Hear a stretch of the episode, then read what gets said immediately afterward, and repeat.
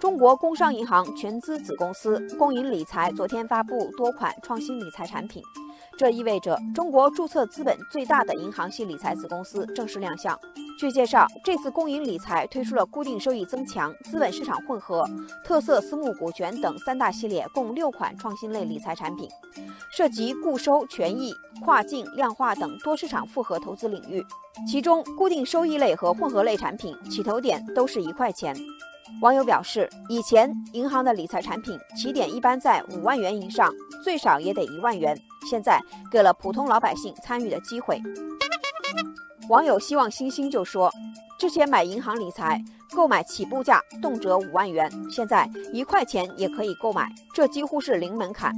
网友三水说，确实，这一下让银行理财实现普惠化，可以覆盖更多的老百姓，让大家可以分享发展红利。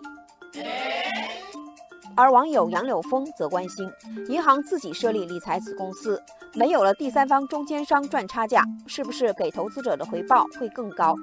网友黑白格说，回报高不高不好说，但这对于大多数老百姓来说是一个利好。以前只能依靠银行存款，现在理财又多了一项选择了。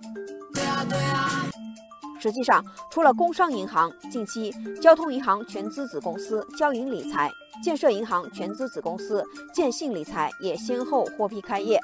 而且农行、中行以及光大和招商邮储等银行的理财子公司也都已经获批筹建，目前正在紧锣密鼓的准备。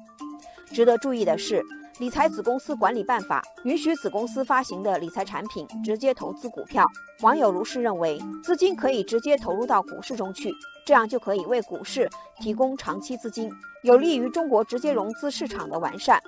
网友爱豆蛙应该是一位资深业内人士，他说：“银行有了自己的理财公司，存款与理财这两个业务就不用再打架了。”尘归尘，土归土，而且业务的分离可以有效实现两项业务的风险隔离，使资产管理业务走向纵深处。网友月圆依然保持谨慎，他说：“理财产品与银行存款毕竟不一样，是风险自担，投资还是需要谨慎。”网友刷茶酱则提醒：门槛降低了，投资的人多了，金融监管部门更要做好风险管控。